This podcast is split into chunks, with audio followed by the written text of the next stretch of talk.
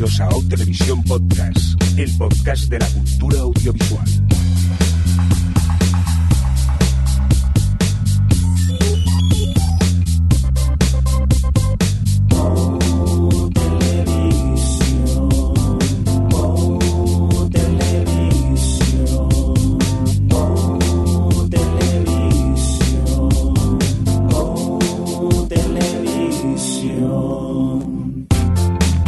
Tal? Bienvenidos, bienvenidas a O Televisión Podcast, un podcast donde cuatro amigos nos reunimos eh, principalmente para hablar de series de televisión. Aunque hoy, mm, tristemente, somos tres ya que tenemos a uno de los componentes, Pachucho. Ocupa, ¿qué pasa? ¿Cómo estás? ¿Cómo que ocupa? Que me tienes aquí helada. Helada me tienes. Vaya forma de recibir a la estrella de este podcast. Pero si te puesto una estufa aquí al lado, que te quejas ¿Qué de estufa? Ah, que la has enchufado. Ya decía yo que no estaba más calorcito. Claro. ¿Qué pasa, Adri? Que estás de visita por Barcelona y te has venido aquí de excursión a mi casa. Pues sí, a grabar por una vez en lugar... Bueno, la verdad es que últimamente ve- tampoco es que vea a Alex al otro lado de la mesa, pero bueno, que, que está bien tener a uno de los dos al otro lado de la mesa. Sí, porque así te puedo reñir, te puedo decir, acércate al micro, acércate al micro. Sí, jolín, es peor. O sea, si ya es pesado cuando estamos a distancia, madre de Dios. Alex, ¿qué pasa? ¿Cómo estás? Bien, aquí, eso iba a decir, como ya con Adri no, no la veo enfrente, porque como quedamos por la mañana y me hacéis madrugar, pues me dais envidia escucharos a los dos juntos allí en Barcelona. Sí, sí, te hacemos madrugar porque hora de la grabación, 11 y 56 de la mañana. Sí, sí, No lo digas en alto, no exposéis. ¿A qué hora te has acostado jugando? Bueno, ¿A qué estabas jugando? ¿A ah, qué es hora que te has estaba con las gafas de realidad virtual y bueno, en fin, otro mundo. Uh, callan. No, no me des envidia, no me des envidia. Eh, mandamos un saludito a Javi, que lo tenemos pachuchillo, el pobre, y, nada, que, se recupere pronto y esperamos tenerlo en la próxima edición aquí del, OTV y recibir un cordial saludo de quien nos acompaña con vosotros también, el señor Merindo. No sé si lo he dicho, edición la S17E09, eh, en el cómputo general la 316 y nada, vamos ya a hacer un podcast, que por cierto, eh, el ritmo que habíamos cogido lo hemos perdido un poquito, pero bueno, también Bueno, es que, que no habíamos podido ver cosas, es Les que la vida... estábamos, claro, les estábamos mal acostumbrando. Tampoco hemos tardado tanto. Una- no sé, en lugar de 15 días, tres semanas, ¿eh? Sí, sí, pero para que veáis que ayer sí hicimos los deberes, ¿cuántos pilotos de serie nos vimos ayer tú y yo de una sentada? Tres. ¿Tres? No, cuatro, ¿no? Al De final. tres series distintas. Un par de capítulos. No, nos vimos cuatro. Así me gusta, haciendo lo- el trabajo que hay que hacer. Ya verás. Mira, bien que Sí, nos vimos bueno. cuatro, creo, al final. Ay. Bueno, yo que una ya la había visto. Bueno, Ah, eso, sí, venga, per- perdón. dale al botón. Bueno, si nos ponemos así, uno también lo había visto yo, ¿eh? Ala, eso. ¡Ay, esa no la he añadido! ¡Claro! Jope. Claro, pues venga, ponla mientras pongo el piloto estos.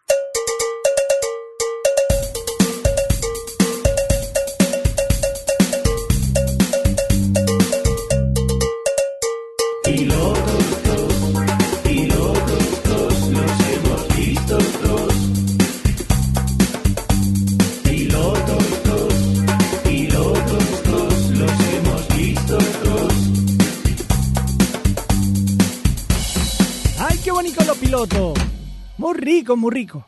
Venga, pues vámonos a por los pilotos todos. No, espérate un, mo- espérate un momento. ¿Qué pasa? Que te, se te ha olvidado que, que había una época en la que, Hostia, cayó una noticia. ¿Qué ha en pasado? este podcast hacíamos noticias. ¿Os acordáis que hablábamos de actualidad y eso?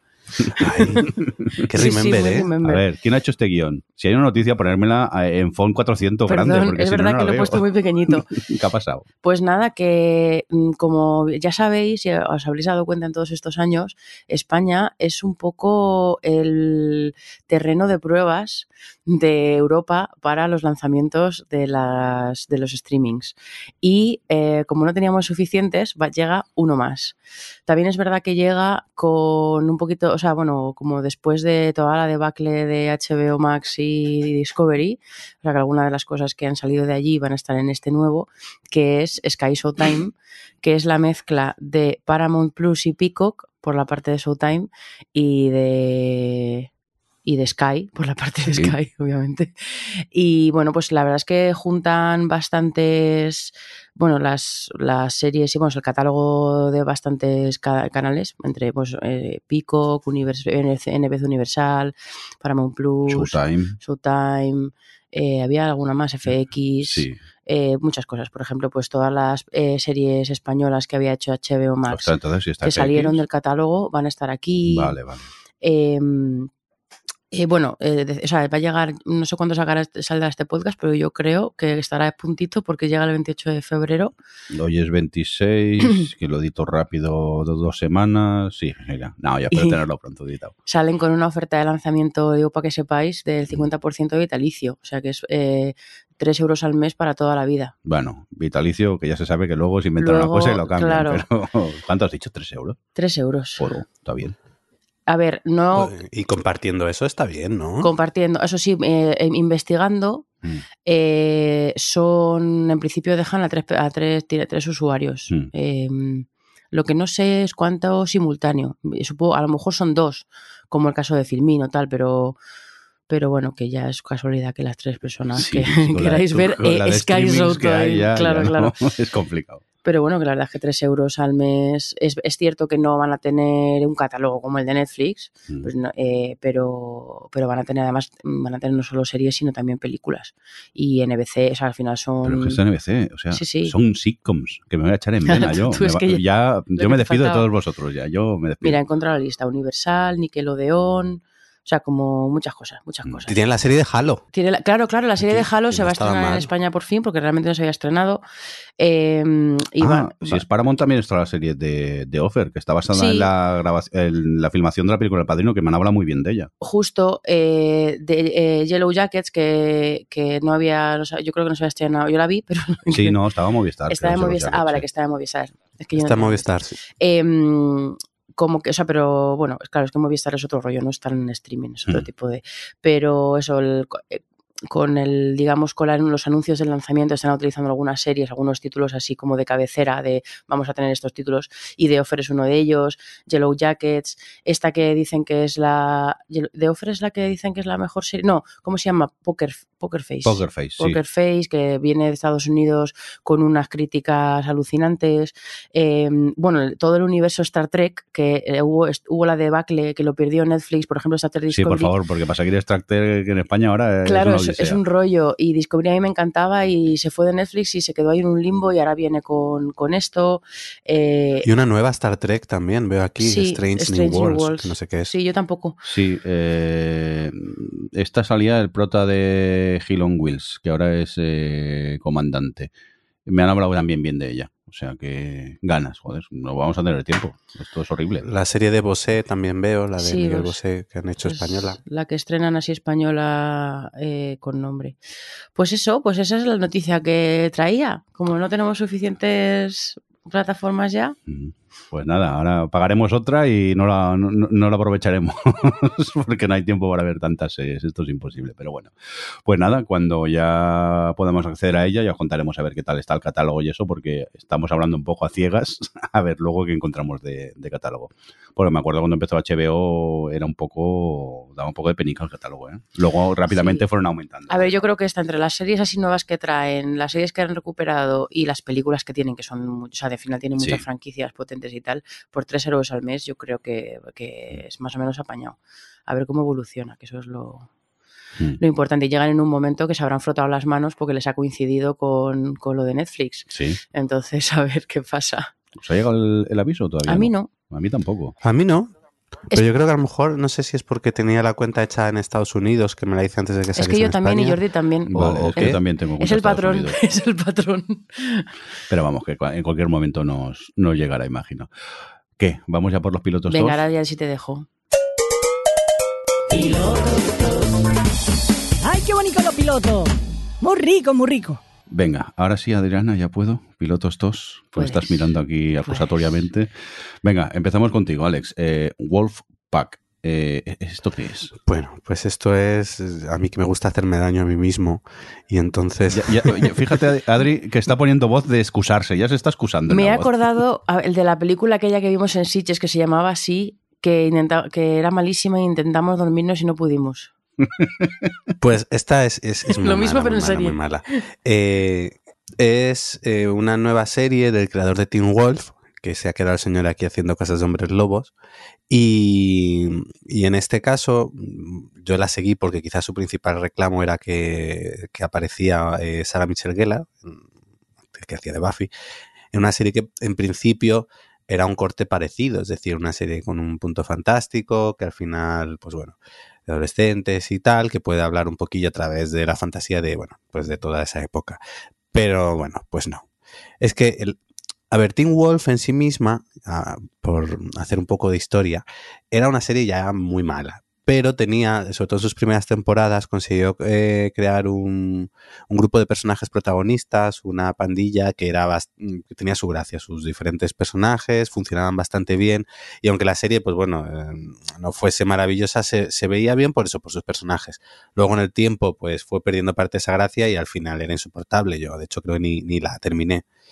Y mira, yo de hecho me voy a meter aquí una cosa que no había puesto en el guion, pero y hace nada también sacaron la película de Teen Wolf, que como ahora ya salen películas y, y- vuelven los castings de todo para hacer nuevas temporadas y nuevas cosas, pues con Teen Wolf lo mismo, hicieron una película que sacaron en Estados Unidos hace un par de meses o hace un mes en MTV, que cerraba o que, bueno, recuperaba los personajes de, de esa serie y daba como otro cierre y tal y la película era horrorosa, eran dos horas y pico aburridísimas, que porque encima el quizás el mejor personaje de Teen Wolf no, no volvía, el actor no volvía y entonces se quedaban con el resto que eran muy malos en una trama que bueno, que era no, no es que fuese mala, pero era sobre todo aburrida, que era el gran problema, porque este tipo de series al menos tienen que ser entretenidas, porque obviamente no le pides diálogos de alto nivel ni demás. Pero bueno, vi la peli Teen Wolf, me pareció un rollo, pero dije, bueno, esta es una nueva serie, a ver qué abre. Y en este caso, pues bueno, cuenta como en, pues en California hay un, hay un incendio muy, muy grande y entonces un grupo de chavales que están un poco atascados en un autobús, en una carretera por culpa del incendio, pues eh, son mordidos por un, por un hombre lobo. Y entonces empieza a haber como una conexión entre ellos, eh, son pues eso, cuatro chavales muy distintos y empiezan, pues bueno, se conocen y, y bueno, eso, como hacer un Wolfpack, pues como dice el título, una manada y demás. Lo que ocurre es que los cuatro actores son todos malísimos. La trama está, avanza muy, muy, muy mal. ¿Son- Es decir, son guapos, es- al menos? Avanza muy lenta. Eh, sí, sí, hay uno que es. Sí. Bueno, hay, hay dos, que un chico y una chica que son, vamos. Pero es- también le pasa un poco esto, es como lo- estos guapos TW, que sí son guapos, pero que vamos, que también Que- te olvidas de ellos al instante. están hechos con No molde. tienen carisma alguno. Sí. Y, y entonces luego lo que ocurre es que, porque en este tipo de series, por ejemplo, eh, por hablar una que, que estaba muy bien en el, en el género, que era las crónicas vampíricas, pues eran series que al menos quemaban trama a un ritmo alucinante. Entonces no te daba nunca tiempo a aburrirte porque no paraba de haber giros, eh, las historias no paraban de evolucionar, de ir hacia adelante. Y esta, en cambio, no, es, está como eh, estancada en la premisa del primer capítulo, los cuatro que he visto. Entonces ni siquiera me estás aportando gran cosa al planteamiento. Entonces, pues sumamos malos actores con una historia mal contada que no va a ningún lado y Sarah Michelle Gellar pues está por ahí pero tampoco tiene mucho que hacer con su personaje. Entonces ni siquiera eso eh, es como me sirve de aliciente. Al final vi, vi cuatro episodios, ¿eh? porque yo tenía fe, digo, bueno, hay series que tardan un poco en encontrarse a sí mismas, pero ya después del cuarto vi que eso no se encontraba en ningún lado, porque además seguramente es una temporada de 10 capítulos y que no iba a perder más el tiempo. Así que, eh, pues nada, sintiéndolo mucho y yo como buen fan de esta mujer lo he intentado, pero, pero oye, cuatro capítulos y, y me ha parecido terrible. Así que ahí se queda. A ver, vale, estuvo en Buffy, pero es que también estuvo en Ringer, ¿eh? Acordaros. Bueno, pero Ring-. Ringer, Pero Ringer, Ringer era Alex es fan. maravillosa. Ten cuidado que Alex es fan, ¿eh? claro, por- porque Ringer era tan absurdamente mala que, que daba la vuelta y era buena. Es como, yo qué sé, por ejemplo, eh, Aquaman o estas cosas que dices de tan absurdo que dices, ¿cómo es posible que haya, haya hecho esto, lo hayan dado luz verde eh, a todo y haya salido adelante? Pues Ringer era así. Era un culebrón tan desfasado y tan loco y tan barato que funcionaba muy bien. De hecho, leí en una entrevista que, que al final una de las razones de la cancelación fue en que ella no quería seguir porque no sé si se quedó embarazada o algo y que no, no quería seguir con la serie. Nos arrebató eso. No, luego estuvo Sarah Michelle Gellar, estuvo en esta serie que, que se canceló con, con Robin Williams de la, de la agencia de publicidad, que estaba muy Sí. divertida. Sí, eso no estaba mal, eso estaba chula. Y- Pero vamos, que- aquí volvía, quizás la expectativa era porque volvía un poco al género similar a una serie del corte de lo que era Buffy. Entonces, pues bueno, era ver un poco lo que hacía, pero el problema es ese, ha sido que una serie que no iba a ningún lado, que al final no avanzaba, no cuenta nada, los actores son muy malos y el guion es para tirarlo a la basura, quemarlo. La moderación. Venga, vamos a dejar este Wolfpack que le ha gustado bastante regular a Alex y, y vamos contigo, Adri. Pobre Diablo, ¿esto, esto qué es? Que está en HBO. Pues Pobre Diablo es una nueva serie de animación española que está... ¿Cómo? ¿Cómo? Eh, Lo digo H- como si no lo hubiera visto. de HBO Max, que está creada por Joaquín Reyes, Ernesto Sevilla y Miguel Esteban, que bueno, Mm. también conoceréis, also known as eh, Chanantes. Eh, que es que, claro, en este caso recuerda mucho a muchos de los momentos anima- animados Sí. de Laura Chanante y de Muchacha Nui. y de hecho la animación, pues eso, yo al, al prota casi veo a un juto, Mm. pero con otro pelo. y otro- porque además con la, como la voz es Ernesto Sevilla, es, Sí. digo Joaquín Reyes, pues eh, eh, con el mismo tonillo es inevitable. Y, y también están por ahí da- poniendo voces Carlos Areces, Ignatius Farrey o Verónica Forqué, que por cierto le dedican el primer capítulo. Mm. Eh, y, y es, una, es la historia de, pues, del apocalipsis y el protagonista es el anticristo que está a punto de cumplir la edad, eh, como dicen, la madurez del diablo, que son 666 meses. Mm. Y entonces la serie empieza en el mes sesi- 665 y él tiene que ir a Nueva York, detalle importante, eh, porque es muy cinematográfico, a, a, pues bueno, para empezar a irse preparando para el fin del mundo. Y bueno, pues es una comedia, es muy divertida, es muy absurda. Sí. Eh, además, a mí me gusta que tiene, bueno, eh, bebe muchísimo del universo referencial. Se nota mucho que esta gente son muy frikis y no solo hay referencias explícitas a, a series o a películas, sino que también hay referencias o, o sea, bueno, sí, como hacen humor con, con ese tipo de referencias. Por ejemplo, me, hizo, me hizo muchísima gracia en el primer capítulo cuando están en la fiesta de cumpleaños y coge el tenedor como si fuera la sirenita y se pone a cantar la canción, la típica canción de, Disney de, bueno, pues... Mira, Sí. yo cuando vi que empiezan a cantar, digo, no me jodas que es musical. Menos mal que solo es un momento del primer episodio. Bueno, en el 2 también hay un poquito de, Bueno, de siempre hay canciones en todos, Yo ¿eh? creo que, claro, yo creo que siempre van a mantenerlo Pero de... no es todo el episodio, que yo me asusté, No. digo, a que me han engañado.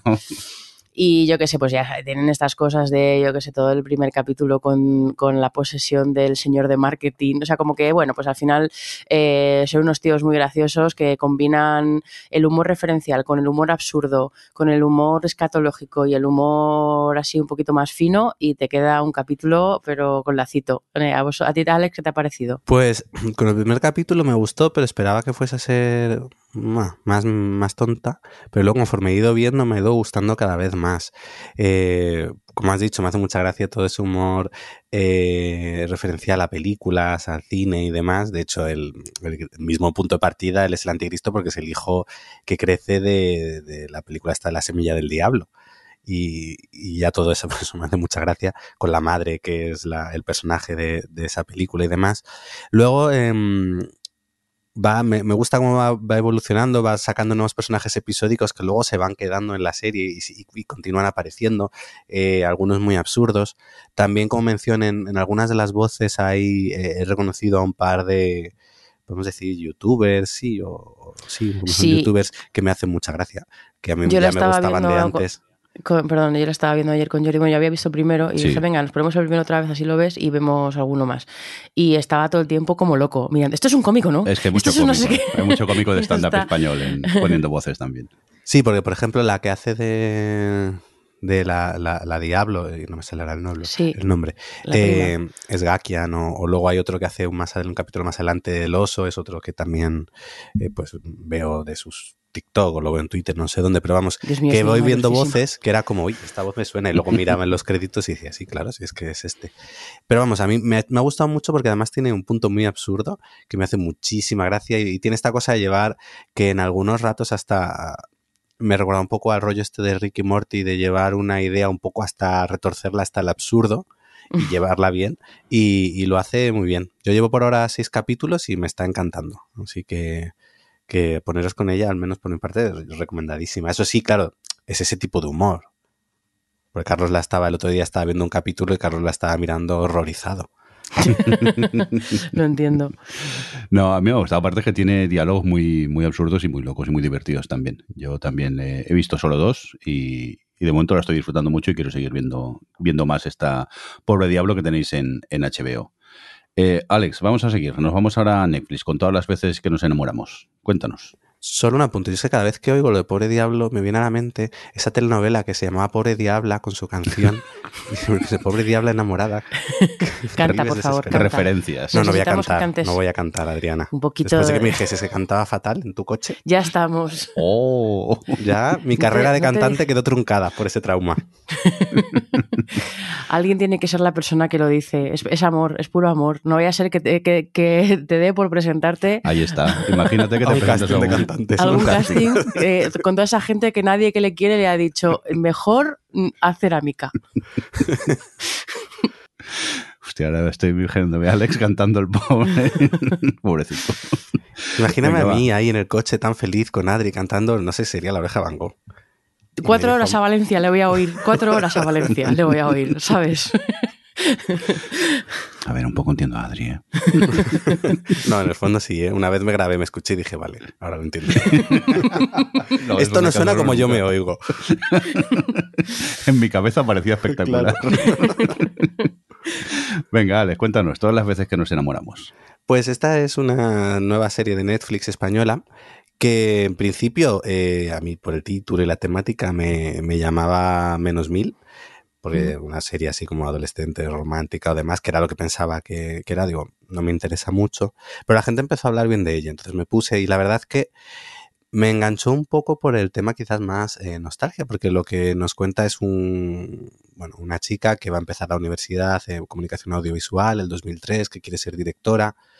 eh, y bueno, pues llega a la universidad y conoce a, a su grupo de amigos y también, bueno, conoce a un chico con el que luego, pues, tendrá sus más y sus menos y te irán contando lo que es toda esa relación entre, entre ellos dos a lo largo del tiempo. Eh, me sorprendió por dos cosas. Bueno, me sorprendió. Me gustó por una de ellas, que era esa parte un poco remember, porque claro, de 2003 fue también mi año de empezar la universidad y demás.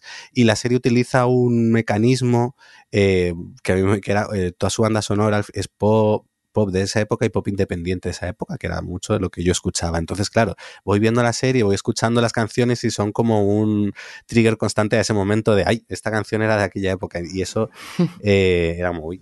Luego me, mm, de la serie me ha gustado mucho sus secundarios. De hecho, creo que son lo mejor de la serie. Al final, el- bueno, la, la chica es la protagonista en su historia de amor con el chico, pero luego la rodean sus amigos y, y- y son lo mejor. El- los dos, el chico y la chica con los que comparte el piso, son muy personajes muy divertidos, pero también bien construidos, con su corazón, eh, su su humanidad, es decir, no se quedan como meros alivios cómicos y, y, mm, yo quizás es lo que más ganas me da de seguir viendo la serie.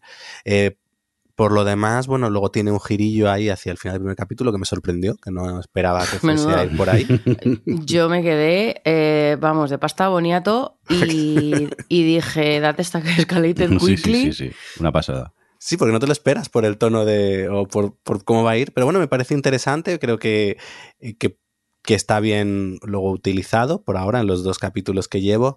Y, bueno, además creo que es una serie de seis capítulos, así que se ve, se va a ver bastante bien. Y, y de 40 minutos, menuda maravilla. Si es que eh, lo tiene todo bien esta serie. Así que. Por mi parte, yo os la recomiendo, porque ya digo, es pues una de estas series de, como diría Adri, de Coming of Age en la universidad, y que creo que está bien llevada, con buenos secundarios y, y bien. ¿A vosotros qué os ha parecido? Que he visto que habéis visto dos capítulos también. Pues yo opino bastante como, como Alex. Eh, ayer vimos un par. eh, Cierto, ese final del primer episodio dices, ¿esto, esto qué ha pasado?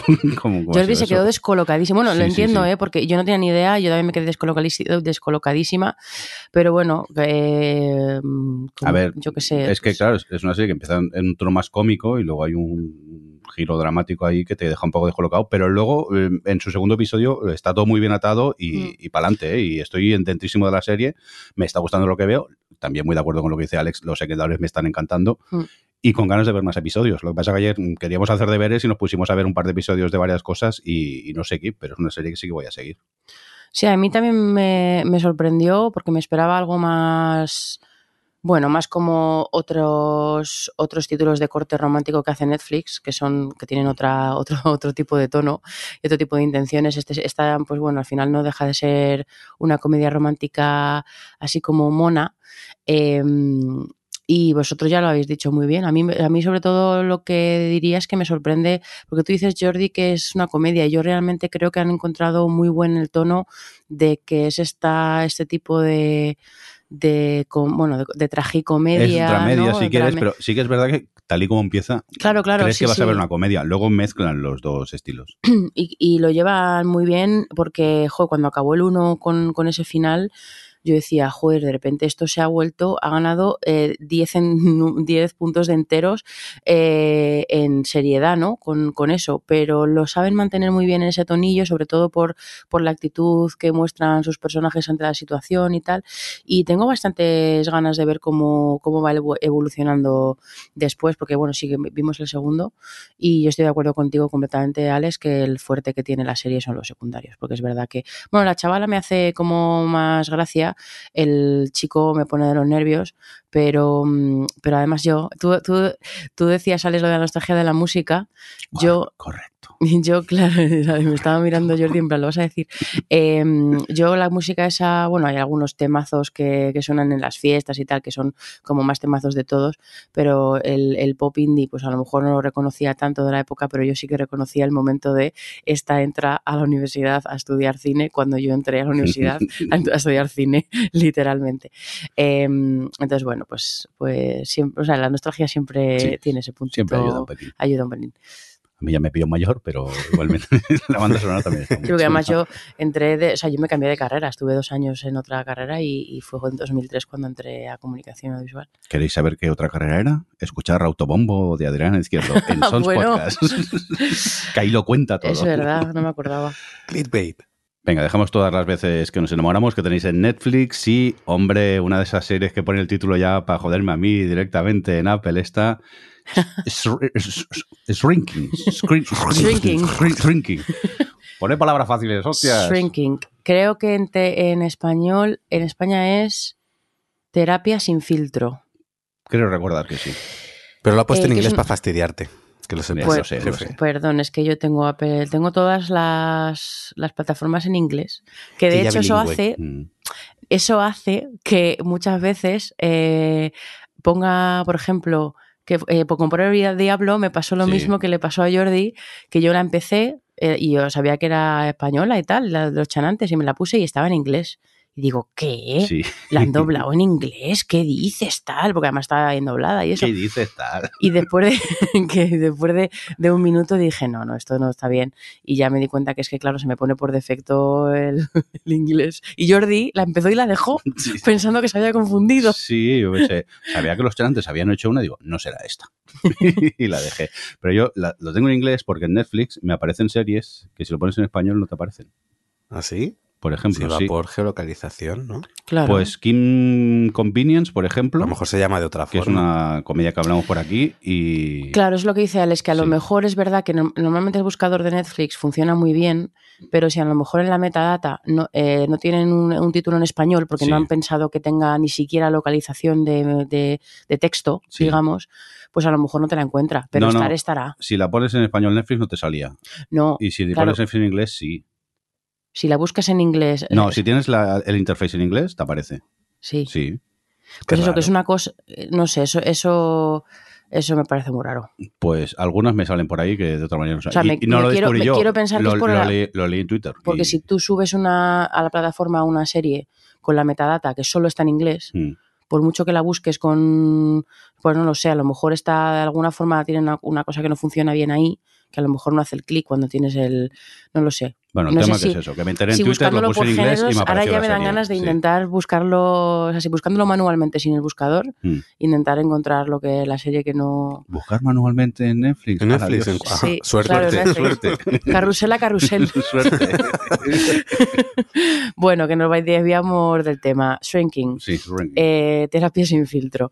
Es una serie, es una otra, otra dramedia eh, de Apple en este caso, que está creada, por- porque lo mira, pues lo hablábamos ayer Jordi, además de Jason Segel, que es, eh, bueno, ya sabéis, uno de los de How I Met Your Mother, que también es ¿Cómo el- conocía a vuestra madre? conocía a vuestra madre, perdón, el protagonista es el protagonista de Shrinking y es el creador también. Pero es que además también son creadores, bueno, Bill Lawrence, que es el de Scraps y muchas Sí. otras comedias, y Brett, eh, Brett Goldstein, que es el que hace del, del karatiesa de Ted Lasso, ¿cómo se llamaba el personaje?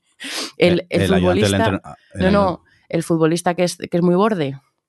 Del, que decía la gente que estaba creado por Deepface, Deepfake. ¿Sabéis quién os, di- quién os Sí. digo? Sí, Ah, Sí, hombre, el que ahora estaba de entrenador. Roy Ken. Roy Ken, Eso, eso. Roy. Eso. Pues eso, Roy Ay, las cabezas, la memoria. Pues son los tres creadores de, de la serie.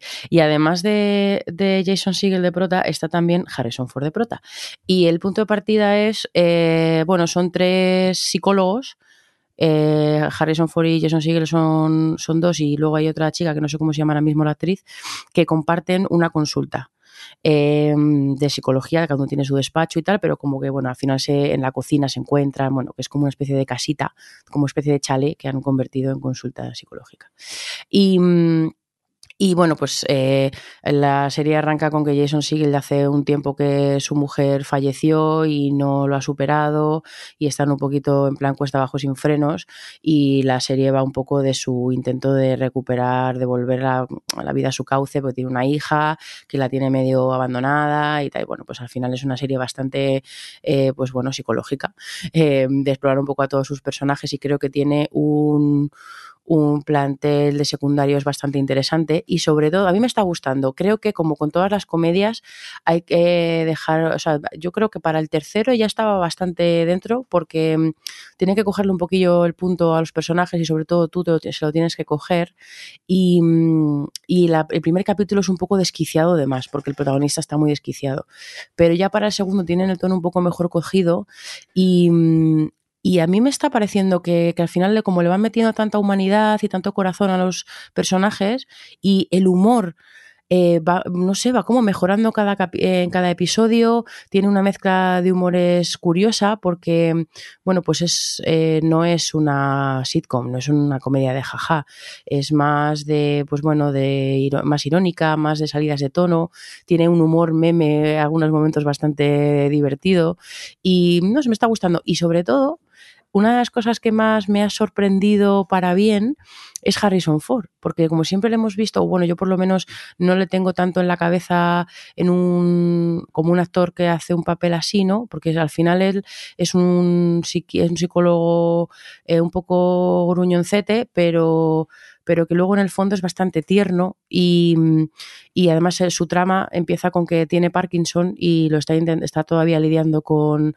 la noticia de que, de que lo tiene y con no sabe cómo contárselo a su hija, con la que tiene una relación distante, entonces no quiere que de repente su relación se transforme solo en, bueno, eso te lo van contando, ¿no? Que, tampoco quiero, pero porque además eso, que la serie explora mucho toda la psicología de los personajes y lo hace muy bien. Pero él, pues eso, al principio y a mí me, chocaba un montón verle en este papel, pero poco a poco le vas cogiendo cariño y él va cogiendo, tiene una vis cómica muy distinta a los demás, porque claro, Jason Segel es un actor de comedia y tiene una vis cómica muy obvia eh, y que lo hace muy bien y tal, ¿no? Pero y el resto del cast en general es de ese rollo. Y Harrison Ford tiene otra distinta, eh, pero, pero que funciona a su manera. Entonces, no sé, me, me está gustando, yo os la recomiendo. Está en Apple, a lo mejor podéis esperar si eso, porque a mí me ha dado mucha rabia darme cuenta que cuando de repente me enganché, eh, no me había dado cuenta que la estaban estrenando semana a semana. Así que me he alcanzado a la emisión, hay cinco ahora, no sé cuántos van a ser, pero bueno, supongo que en tres semanas o así ya estará entera. Y, y eso, está en Apple y ya está, en terapia sin filtro. Muy bien, este es su shrink. Shrink. Terapia sin filtro. Shrinking. Directamente. Venga, vamos a seguir con más series. Uh, Dios, ahora cómo hablamos de esto. División Palermo, que tenéis en, La- en- la en presentas Netflix. no, no, ve tú, ve No, no, tú. no, la presentas tú. Venga, que no has presentado ninguna. ¿Sabéis eso que se dice que no se puede hacer humor de todo? Pues esta gente se lo pasa por el forro directamente. Serie argentina eh, de un... Es que me da miedo... ¿Podemos contarte que acaba trabajando? No, es o que creo que- a mí me dijeron, la, Mm. la hemos visto porque a mí me dijeron, mola mucho, eh, la, vela sin saber nada. Sí, Y efectivamente no sabes qué te vas a esperar, pero por... Yo quiero apunta- apuntar un poco a lo que ha dicho Jordi, que sí que es verdad que la serie hace humor de todo, Sí. pero en plan bien, ¿eh? sí, sí, sí. No. O sea, mm, a, ver, a veces es humor que dices, hostia, pero, pero luego lo piensas y dices, no, mola, mola, porque se están riendo precisamente de... se ríen contigo, no de ti. conti- efectivamente. Yo creo que es un equilibrio muy difícil de conseguir porque además se- los personajes son bastante peculiares Sí. y entonces el hecho de que se rían efectivamente de- con ellos y no de ellos es, es lo que marca la diferencia. Yo no diría mucho más, porque es que desde el, primer, desde, desde el minuto 3 ya está la serie que Sí. te sorprende con el arranque. Eh, Nos tirábamos aparte- por el suelo ayer, sí, ¿eh? sí. En, la- en casa. me- media horita de episodios, no llega ni a, la media hora, Sí, me parece. O sea, se ven muy bien. Y, y es eso. Yo, bueno, me salía anunciada en, en Netflix, pero como lo tenía en inglés, no sabía qué serie era. Y, y la vimos. Y grata sorpresa. La verdad Sí, que nos sí. reímos mucho con este División Palermo. Es una serie argentina, no sé si Sí, lo hemos dicho. sí, Vale. lo hemos comentado, pero creo que tiene razón, Adri, que contra menos sepáis casi mejor, porque os sorprenderá más lo que ocurre en, en esta serie. Eh, pues nada, vamos a seguir avanzando y, hombre, mm, otra que nos vimos ayer, eh, ahí solo vimos un episodio, Netflix, eh, cortar por la línea de puntos. Adri, esto, esto, esto es animación italiana, ¿no? Sí, animación italiana de, de un artista de cómics que, bueno, yo no lo conozco, se llama Cero Calcare.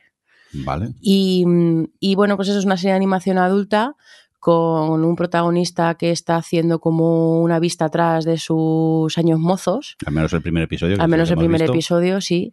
Y tiene pinta de ser una historia de, de crisis de momento vital, ¿no? De, de una persona que... esté- no, no- no se ha dicho exactamente cuántos años tiene en la actualidad, em, pero, pero bueno, es una serie Un jueves, un jueves, normal. Un jueves. en la que él está todo el tiempo hablando en voz en off Sí. Pero y muy, ra- muy, muy, muy seguido. rápido. Pero mira, yo no soy italiano, entonces tampoco tengo. Pero yo le, yo escuchaba todo lo que decía el señor y leía los subtítulos y digo, está hablando mucho más de lo que están poniendo. no sé si es que el italiano tiene, tiene muchas más palabras que el español. Que no, que, me- que quiero pensar que no, pero sí, habla muy rápido. Y, y luego es estas, estas series de animación que es, como dice Jordi, es- son un poco agotadoras, porque está la imagen, él está contando un montón de cosas, te están, y entonces lo están traduciendo en, en, pues bueno, un devenir del capítulo como muy rápido. Sí. Pasa de una cosa a otra, de un escenario a otro, de un personaje a otro, muy rápido y puede ser un poquito abrumador, pero bueno, son 15 minutos por capítulo. A mí el primero me llamó mucho la atención, el estilo de la animación, el tipo de, bueno, al final no deja de ser este primer capítulo, por lo menos como decía Jordi, esta nostalgia de los años eh, de instituto a universidad, Sí. así un poquito locos, ¿no? Fiesta, Sí. alcohol. Veintipocos. Veintipocos. Sí. Eh, y, pero con, con bastante corazón, bastante identificable en, en los miedos y las inseguridades que podemos tener todos o que todos eh, cuando echamos la vista atrás de nuestros años mozos, pues porque además el, el título de la serie, que no sé si lo he dicho, cortar por la línea de Sí. puntos, al final hace referencia al, pues eso, a seguir un camino en la vida, ¿no? Y seguir un camino que, que en cierto modo te pueden haber marcado, no te pueden haber marcado. Este señor quería ser dibujante, entonces, bueno, pues va por ahí un poco el, la historia y, y a mí me, llama, me, me ha parecido una serie con mucho carisma, con una voz in- pues muy interesante, la voz del narrador y que yo quiero voy a seguiré viendo. Además, eso no sé cuántos son en total. Son seis episodios pues, solo pues y creo si son que ya está 6 de cancelada. 15. No sé, si está era, cancelada, vaya por no Dios. sé si será por los chistes que hace contra... contra Netflix ya es muy fuerte, es muy fuerte. Eh, se ceba bastante en el primer capítulo, la verdad. A ver, toda la razón, ¿eh? Lo de Sí. buscar en el catálogo y no encontrar nada que ver. Eh, me puse a, a las 4 de la mañana a decidirme en la cama sin haber visto nada. Eh, Un sábado, pero sí, un sí, sábado son, por la noche normal. si son seis capítulos de 15 minutos, pues mira, Hmm. se ven en un segundico. Yo es que había leído, de repente me ha dado por ahí porque había leído cosas muy buenas, tiene pinta porque al ser una serie de animación para adultos, lo que más he leído por ahí así en gente que sigo y que me fío es que tiene un punto, bueno, un poco como Bojack, que al final tiene es una serie de animación con mucho trasfondo emocional, entonces bueno, tengo bastante curiosidad de ver hacia dónde hacia dónde la llevan. Eh, pues nada, tomamos nota de este cortar por la línea de puntos que tenéis en, en Netflix y nada, de los pilotos TOS a cosas que hemos visto y queremos destacar. Cosas que hemos visto y queremos destacar. Cosas que hemos visto y queremos destacar. Cosas que hemos visto y queremos destacar. Cosas que hemos visto y queremos destacar. Venga, cosas que hemos visto y, y queremos destacar. Y nos vamos a por el mundo según Filomena Khan, que esto tenéis también en, en Netflix. Eh, Alex, ¿qué, ¿qué pasa con esta serie? Cuéntame, que la gente está hablando bien de ella. Lo primero de ello, me tiene confundido nuestras categorías, que lo sepas. ¿Por? Porque esto tendría que ir en pilotos. Hostia, Son pues, pilotos que hemos visto y queremos comentar. Sí, yo creo que aquí, en- o sea, yo, tú y yo tenemos algunos feud con el tema de las categorías, pero en este caso he de decir que tienes razón. Vale. Pues me voy a guardar este fragmento y lo voy a poner en bucle. Ya- Cuando te llame por teléfono, que, que me suene mi propia voz. de, Tienes razón, tienes razón. Creo que la culpa es mía, que ayer editando desde el móvil lo puse donde no debía y no me di cuenta. es que no se puede editar el Google Drive desde el móvil, hombre, necesito un ordenador yo. Venga, pues digamos que dentro de cosas que hemos visto, pero dentro de los pilotos también, si es que ya da igual. Te voy a hacer un- un- una mezcla de las dos sintonías y así vamos más rápido. Lo tienes que hacer. Ahora lo tienes que hacer.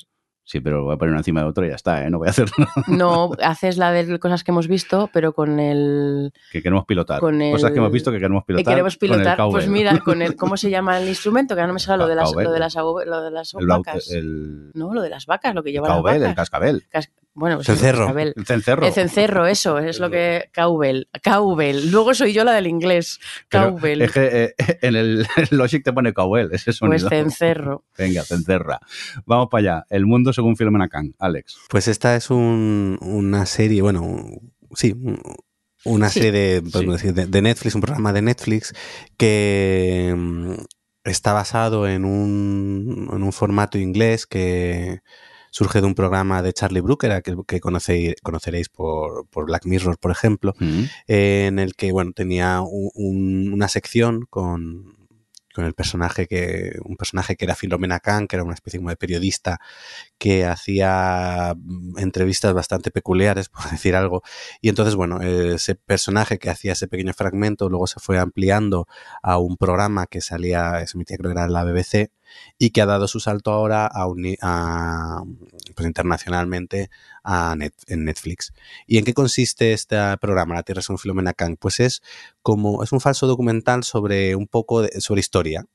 Y entonces tú lo que te encuentras cuando vas a ver es a Filomena Khan, que es una periodista que va, pues bueno, pues empieza a hablar sobre la historia de la humanidad desde los tiempos prehistóricos y va entrevistando a, a expertos sobre ellos, pues para irte contando todo. Lo que pasa es que lo que pregunta, pues, eh, mm, todas las afirmaciones y cosas que van haciendo esta serie son entre no son ciertas o muy absurdas. Entonces eh, surge aquí la comedia de este programa surge entre el absurdo de las preguntas que hace Filomena Kang a los expertos y las caras completamente eh, de, de, no entender nada de esos expertos cuando escuchan esas preguntas o esas reflexiones que hace Filomena Kang. Es un programa que a lo mejor el primer capítulo eh, está bien, pero conforme vas viendo más y, vas entrando en lo que propone, eh, va siendo cada vez más divertido. Yo por ahora creo que he visto tres o cuatro y en los últimos ya he acabado rodando de la risa. Creo que, que pues eso, funciona muy bien por la facilidad con la que esta mujer dice burradas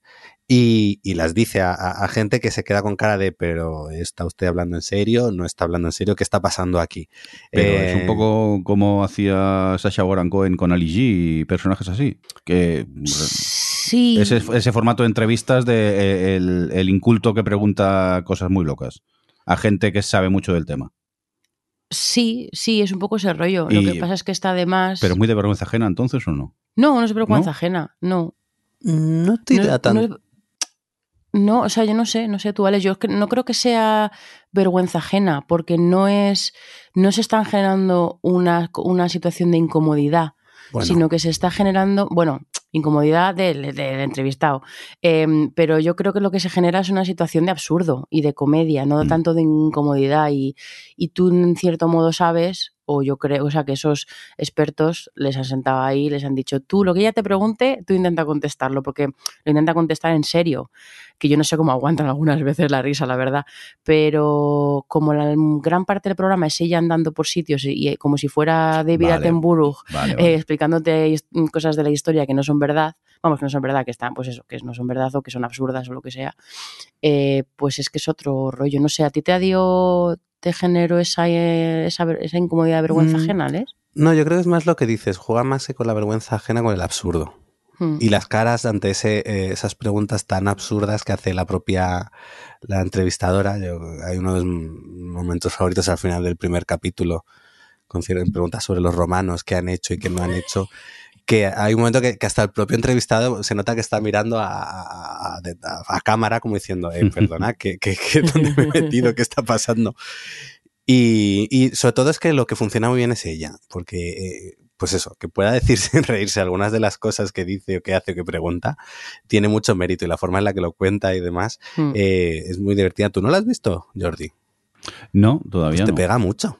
¿Verdad? Yo eso lo dije, además que se, cuando todavía no se había estrenado en España, lo estuve, se lo estuve diciendo a ver eh, sí, pues porque bueno, al final la BBC, bueno, a ver cómo podíamos Sí. verla. Y es que le pegaba mogollón. Yo la conocía esta, esta chica de ver vídeos sueltos, recortados en, que me salían en Instagram y cosas así, y me hacía siempre muchísima gracia. Y te pega un montón, la verdad. Sí, sí, es de esas pendientes, pero últimamente voy un poco liado y, y no me he puesto. Si es que he visto pocas series, no tengo tiempo.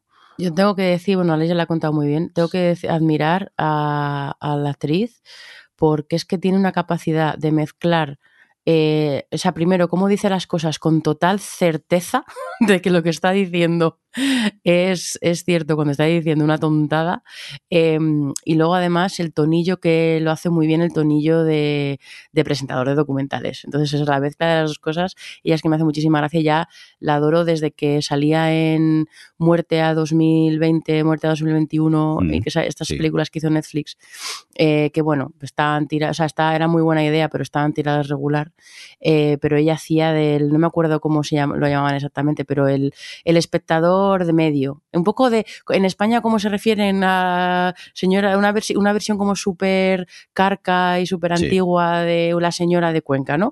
Pues, pues hacía pues de esta, pues una tía como que decía muchas tonterías eh, y lo hacía pues igual que lo hace con Filomena Kang, ¿no? De- con toda esa certeza de que lo que está diciendo es una, una verdad absoluta y es muy divertida ella, la verdad. La cara que Le- tiene... Sí. Vi una entrevista con Charlie Brooker y tal que contaba que él en principio buscaba a una actriz mm, con un acento mucho más neutro, que fuese más la, la típica de BBC, pero cuando encontró a esta mujer que tiene además mucho acentazo Sí. y, y decía que es que cualquier cosa que le daba de guion lo hacía divertida. Entonces ya fue como que, que la cogió a ella por eso, porque en principio su idea era coger a alguien con un todo acento mucho más limpio, mucho más, pues eso, de BBC y esta en cambio tiene mucho acento sí. pero que le gustaba eso y le gustaba como cualquier cosa que le diese, y es verdad, la puede hacer divertida. Pues nada, tomamos nota de este El Mundo según Filomena Kang que tenéis en, en Netflix. Y Adri, vamos a hablar de la mejor serie del mundo. Extraordinaria. Porque es extraordinaria. Es extraordinaria. Tiri, tiri, empezado mal, tenía que ver. Vamos a hablar de. Ahora ya no, ya no puedo echar Ya no lo puedes arreglar. Cuéntanos un poco de qué va esta serie que tenemos en Disney. Yo, pues mira, es una serie que está ambientada en un universo donde la gente tiene superpoderes. Correcto. De hecho, cuando cumplen los 18 es el momento en el que la gente adquiere su poder. Hay todo tipo de poderes. Y la protagonista es una chavala que tiene 25 Sí, más o menos. y no tiene poderes, que no es la única, hay más gente que a la que le pasa. Y no, tam- tampoco es que la tampoco es que le pase nada, porque hay más gente que le pasa y todos y siempre le dicen, "Ya te llegará, ya te llegará", pero bueno, Sí, pues pero, obviamente pero no tienes poderes. pero no tienes poderes y todo lo que la gente a tu alrededor tiene poderes. Entonces, bueno, pues eh, es una eh, historia, es una comedia eh, de, de, mm, historia de identidad y de, mm, bueno, sí, de madurez y eso, pero desde este punto de que es una serie súper carismática, Sí. súper ocurrente, porque además es carismática desde lo visual, la música mola un montón, eh, y creemos que le da mucho rollo. eh, Repiten canciones, ¿eh? por cierto. Supongo que el presupuesto no les llegaba, pero Sí, depende de canciones. canciones que son en un episodio o bueno, aparecen en otro. ¿no? Pues bueno, es que a mí me estaba flipando la cantidad de, Sí. de ca- de música licenciada que tienen. Eh, y, y luego es carismática por sus personajes Sí. también. Y por. Y hay veces, o sea, sin ser una comedia de fumados, ¿vale? Para que se entienda un poco la diferencia, sin ser una serie de fumados, me parece que hay ideas que tienen que son de estar fumados en la sala de guionista y decir no hay huevos. Porque es verdad que tienen ideas muy locas y además no sé. Tengo una crítica y es Que te doy, ¿eh? A ver qué la dices, ¿eh? historia, toda la trama del novio de la, Sí. de la compañera de piso es, al principio puede hacer gracia, pero como está más vista, que es el, él es el, pues viven todos en un piso y él es el, pues no hace nada, no hace nada, es un nini y tiene como, él quiere formar su grupo de superhéroes y tal, y es el típico que está ahí como un poco chupóptero y, y es un tirao que no tal, ¿no? Eh, y poco a poco le vas entendiendo un poquito por qué es así, pero es verdad que su trama se hace un poco repetitiva porque siempre es la misma idea una y otra vez con el Mm. grupo de chavales con el que, con el que se junta y para mí se agota un poco pronto y me- cada vez que le tocaba trama a él yo era como, uff, no quiero que vuelvan a ellas. Ya, pero yo he tenido algunas secuencias eh, con el grupo de, de Alguna, amigos sí, que he alguna llorado puntual. de la risa. Sí, sí, sí, alguna punta, porque es que es eso, porque es que se les ocurren unas cosas muy buenas. Pero, pero bueno, que eso, que lo que iba a decir, que no es que sea, mm, o sea, que no alargan salvo eso, que me parece que Sí. que alargan, que tienen una idea loca, pero la utilizan en una secuencia y ya está. O sea, van, como van saliendo gente con poderes distintos, van interactuando con gente y tal, pues lo, lo equilibran de, de tal forma que sigues un poco a las protagonistas y que la- ellas dos son dos personajes muy interesantes, porque la, porque la bueno, es que voy a contar, por favor, voy a contar eh, la amiga el poder que tiene. La amiga con Sí. su mejor amiga, que es con la que vive, tiene la capacidad de canalizar A, los, a, lo- los a la gente que está muerta. Entonces Sí. ella trabaja para abogados, Sí. entonces ayuda, asiste a, mm, por temas de, de Herencias. y cosas así, pero en, en lo- a los primeros 10 minutos están todos en Sí. casa eh, como muy tristes, que están de bajona por un día de mierda, no sé qué, y dicen, No digas a quién invoca. Vale, pero- vale. eh, vamos, ¿sabes qué me animaría? Y invocan a, un personaje personaje. de la historia. Y es claro, pues eso- esas ideas que tienen, que duran tres minutos la secuencia, te ríes muchísimo, es súper original y le dan mucho rollo a la serie todo el rato. Solo voy a decir una palabra. El señor orgasmo. El señor orgasmo. Es, es que me Bueno, parece es que- una idea tan genial ves. que se te ocurra y llegues a eso, Sí, sí, sí. que es que está muy, está muy bien esa serie. Entonces, bueno, pues nada, yo la recomiendo un montón. Está en, tiene también un, el personaje del gato. A mí me hace mucha gracia. Gislo. Gislord. Eh, está en Netflix. se- No, se- en a mí me Disney, en se- perdón, en Disney. Mm. A mí me pilló, además, con un gripazo que Mm. flipas. Me la vi en tres días. Ojalá no habérmela ventilado tan rápido, porque estaba ahí en casa. Yo me gustó muriéndome. tanto, me vi los dos primeros y me dije, le tengo que dosificar. Y conseguí al final verme uno al día o bueno los dos últimos me los vi de un tirón porque ya no podía más pero la verdad que la, la he disfrutado mucho me, no sé conecté tanto con esta serie y me he reído tanto me, aparte me parece algo muy muy muy loco la idea muy innovadora me sorprendió el, el- concepto Sí, la forma que Sí. tiene, porque hemos visto muchas cosas de vídeos de Sí. superhéroes ya. Y pues bueno, pues está con esa vuelta eh, del- de sus ocurrencias y de su tono y de las cosas que se les ocurren y todo eso, que de verdad súper recomendable. Porque, y además es que el cartel, yo no la, yo la vi un poco de casualidad, porque Sí. el póster parece la típica comedia de Disney de chavales tontorrona. Sí. Es, que está- es que no le hace justicia. Entonces, si habéis pasado por Disney y la habéis visto de fondo, de verdad, de- no es, no Da- es darle una oportunidad una serie de, de Disney tipo, no sé, ya no sí me- es que aparte no es mm, realmente no es a Disney No, es de- Disney pero es Star, ¿no? O es sí creo que es Star Sí. tiene ideas más más locas Star Play. Pues eso, que recomendamos desde aquí extraordinario que tenéis en, en Disney. Alex, vamos con cosas que has visto tú. Cuéntanos, ¿qué quieres destacar? Pues mira, voy a empezar con la, el documental que... Ah, no, es de HBO. De HBO que, Sí. hicieron- que han hecho sobre el caso Arnie, se llama Arnie, Historia de una infamia. Y es... Es un documental que lo que hace es un poco repasar todo lo que sucedió con este caso a nivel, a nivel social. El, por un lado te sitúa el caso, lo que sucedió realmente, y luego por otro te va contando todo el impacto social que hubo y a la vez lo hace contado desde algunos de los protagonistas que estuvieron más implicados. Quizás el más relevante a la hora de dar testimonios en este caso es Jesús Vázquez. Y, y la verdad que me gustó, pero me parece, a ver, creo que es, es de estos documentales que al final son una crónica de una época. Entonces yo creo que si eh, para esa época tú tienes un recuerdo de lo que pasó, yo creo que el documental no te aporta gran cosa, porque es verdad que le pasa un poco como el del caso Alcácer, que al final son documentales que lo que hacen es contarte algo. Si tú lo recuerdas, pues no te aporta gran cosa, pero si a lo mejor, como es mi caso, pues aún era pequeño y quizás eso lo tengo ahí, un, lo tenía ahí como una nebulosa de recordaba alguna cosilla, pero no sabía mucho, eh, me, me ha parecido un documental muy interesante, porque bueno, pues te explora to- todo lo que sucedió y, al final, bueno, es un el caso, pues eso, de, de propia homofobia institucional, cómo se utilizó, cómo los medios lo aprovecharon para, pues eso, para vender más y hacer todavía más grande el caso, como desde el punto de vista judicial no tenía ni pies ni cabeza. Eh, pues como la telebasura de aquella época se aprovechaba de todo lo que iba saliendo de este caso, de todos los testigos, cómo se inventaban los testimonios a cambio de más dinero. Creo que es muy interesante, pero también creo que al final, y lo mismo me pasaba un poco en el de Alcácer, creo que son documentales que quizás falta un paso más allá, un intentar aportar algo más a, esa mera crónica. Es decir, mm, bueno, al final te quedas con las mismas incógnitas, es como, vale, esto fue el caso, pero realmente ¿por qué, por qué salió? ¿O por qué eh, se llegó a eso? ¿Por qué esta cosa se llevó hasta ese límite? Te dan alguna pincelada rápida al final, pero no profundizan algo que yo creo que realmente cuando tú ves el documental es tu gran incógnita. Es como todo este circo, ¿por qué?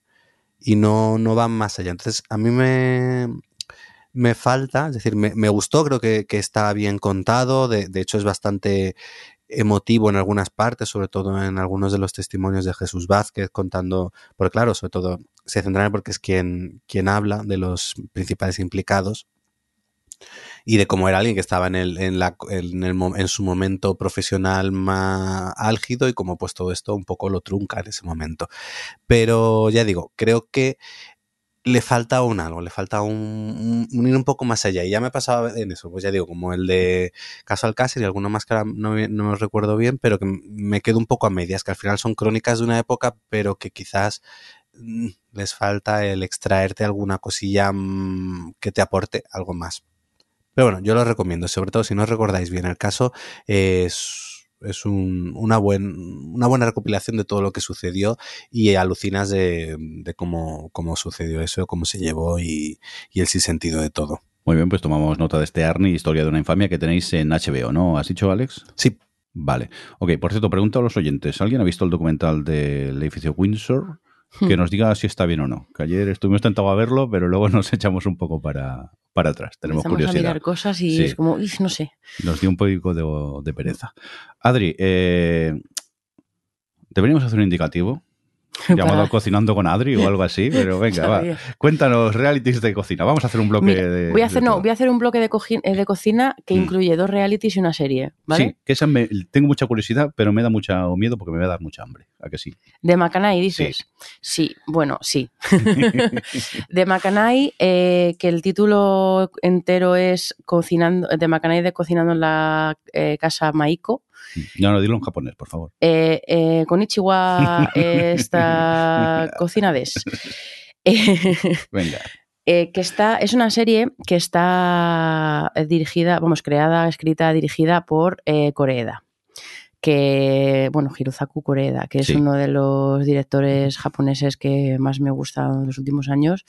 Em, que bueno, pues sobre todo sus últimas, tiene como dos etapas muy marcadas en su filmografía y la última es un, es un cine muy centrado en la familia y en diferentes tipos de familia y demás.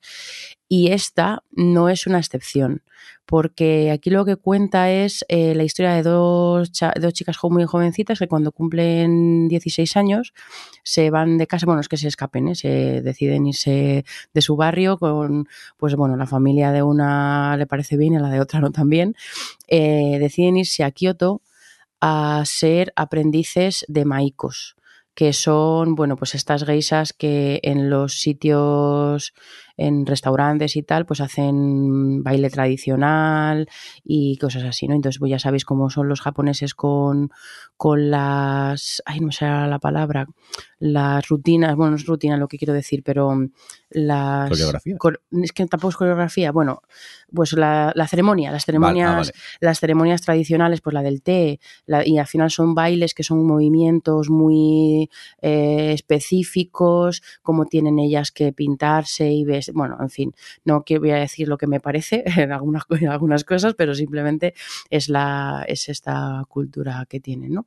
Y entonces ellas dos, que son, pues eso, son muy jovencitas y van de aprendices a esta casa, que está, es como, bueno, pues como una familia, está la señora de la casa y todas las chavalas de diferentes niveles de edad que son o aprendices o ya son maicos, o creo que maicos se llama la, el nombre de, la, de las aprendices y las otras no me acuerdo cómo se llaman. Bueno, y entonces, pues tú lo que ves en el primero es que una de ellas vale mucho para ser Maiko y la otra no. Y la otra lo que acaba, o sea, es un poquito ahí como esta cosa de, de madre mía, todo lo que he soñado desde que estuve en Kioto y las vi, de, mm, soñé ser esto, se le cae el mundo encima a la pobre prota, pero, pero descubre que tiene, pues, bueno, como su abuela también te lo muestran, enseña mucho a cocinar y todo eso, eh, tiene mucha mano con la cocina y al final se acaba convirtiendo en la cocinera de la casa. Y claro, todos los momentos en los que se pone a cocinar con la música, o sea, y además que hace platos tradicionales japoneses y todo eso, pues es muy eh, fotogénico y muy... que te da mucha hambre, vaya. Y, y nada, y a ver, yo he visto tres capítulos y no creo que vaya a seguir. Eh, para sorpresa mía, la verdad, porque tenía bastante ganas de ver esta serie. Eh, además, eso, a mí el rollo este de food porn Japo es para mí un género que ya es un 5 de base, pero sí que es verdad que mm, entre que me incomoda un poco algunas cosas que de las de bueno de esta de estas ceremonias y tal y que mm, que tiene un, bueno, es, es, un, seguro que les diría, como diría Adri, Slice of Life, es que no sé cómo decirlo, pero es como una serie que, se, que es muy cotidiana en su día a día, son capítulos de media hora, que tampoco tendrían que hacerse muy largos, pero sí que es cierto que como, como está centrado en una cotidianidad, en una rutina más allá del capítulo 1, que es más el arranque, que, pasa, que son más cosas y eso, pues como que en el día a día avanza tan lento eh, y, y es tan ¿cómo decirlo sin que suene demasiado mal? Es como muy cookie, ¿no? Es todo como muy feliz, como muy cursi. Pues un slice of life de manual. Claro, ¿no? sí, sí, sí, es muy, pero es que, pero me ha sorprendido porque este Coreeda es verdad que es muy sentimental en sus películas y en sus historias sobre la familia, tiene pues mucha emoción, mucha humanidad, y hay cosas que lo, lo lleva en momentos puntuales a, punto eh, que podrías decir que es cursi o lo que sea, o, buenismo o algo así, aunque también tiene cosas muy trágicas en sus pelis, pero nunca llega a tener este tono tan de slice of life de anime de, excesivamente cursi y ñoño. Y esto es, claro, he visto tres capítulos de ñoñería pura y no, no, no soy capaz, no soy capaz, me da mucha pena porque luego los momentos así que cocina, momentos puntuales de, la, de cómo se va creando la relación de sororidad entre las chavalas de la casa y cómo sí que la propia serie acusa y critica algunas de las cosas que, vamos, la severidad con la que tienen que hacer algunas cosas o algunas partes del ritual en concreto, sí que tiene como puntitos en los que en los que se da otro punto de vista o se, o se no, no, no diría se critica, pero bueno, como que se acusa. Eh, o sea que tiene como cosas interesantes, pero es que el tono ñoño constante me estaba costando mogollón y me da mucha pena, la verdad. Vaya. Pues pero. nada, dejamos esta eh, de Macanay y vamos a por cosas más triviales, creo yo. Mucho más triviales, y estas sí que las cuento más rápido. Eh, es que me he visto Baking Impossible, que es que vamos a ver, es que de verdad las cosas que se les ocurren. Estos son gente, o sea, juntan en equipos de dos, que, de gente que no se conoce, porque entran por un lado los que cocinan, bueno, los que son reposteros, y por otro los que son ingenieros. Y les juntan a hacer pruebas que, o sea, pues tienen que hacer tartas o, bueno, o lo que sea, bueno, pues eh, construir cosas comestibles con repostería eh, para hacer diferentes cosas, tipo, un, todas las cosas que tienen que construir tienen que tener partes movibles o que, se, o que tengan luces o que se abran o que, bueno, en algunos casos que te, sea una estructura sólida para que aguanten un terremoto o que, eh, yo, yo que se construyen un circuito de coches de carreras y tiene que ser un, co o sea, un coche que se, un coche pequeñito que se mueva por teledirigido, pero que tiene que ser menos las ruedas y los cuatro mecanismos que necesiten para hacer la parte de ingeniería, todo lo demás tiene que ser comestible. Vale, hombre, digo, aquí hemos venido a comer, ¿eh? Claro, a ver qué está claro. Pasando. Entonces, y, y, bueno, pues es como gracioso. Han, acuñado el término baconeer, la mezcla entre baker e engineer. Y, y la verdad es que es bastante, a mí que me gusta, ya sabéis, eh, incluso cosas que no son de, de comida, me gustan ver pues los, todos los talleres, tal, estas, estas reality en los que se ve a la gente construyendo cosas y además en este caso que son pues eso, eléctricos, muy- como más ingenierías y tal, me parece súper curioso y además aquí añadido con él que los, al final los, reposteros son gente que sabe mucho de lo suyo y es como, no, pues voy a utilizar aquí este tipo de harina que no tiene nada de agua, es una harina que se llama, yo no la conocía, Dead Flower, la- como harina muerta lo llaman, que entonces, claro, no va, porque hay un momento que tienen que, que construir un barco un barco de tarta que lo ponen en, en un tienen que recorrer un recorrido en como una especie de rito y tienen que hacerlo de tal forma que, que es una tarta que no se hunda. Entonces claro. Dime que el río es de chocolate al menos. Eh, eh, el río está es agua Pues mal, si haces tarta y un río de chocolate, triunfas, hombre. Eh, y, y claro, me resulta súper curioso la parte como más de aprender todo eso y tal, ¿no? Y luego que hacen cosas súper bonitas. Eso sí, eh, depende de la prueba, me da bastante mm, cosa Mm. la cantidad de comida que se desperdicia ahí. Porque claro, cuando o sea, de, de todo lo- de todo eso al final se come una pequeña, una, una parte muy pequeña. Y, y muchas veces la tarta sí que es enteramente comestible, pero todo lo demás simplemente es que tienen que utilizar eh, ingredientes comestibles en lo, que, montan. Otra cosa es que eso, se vaya a comer.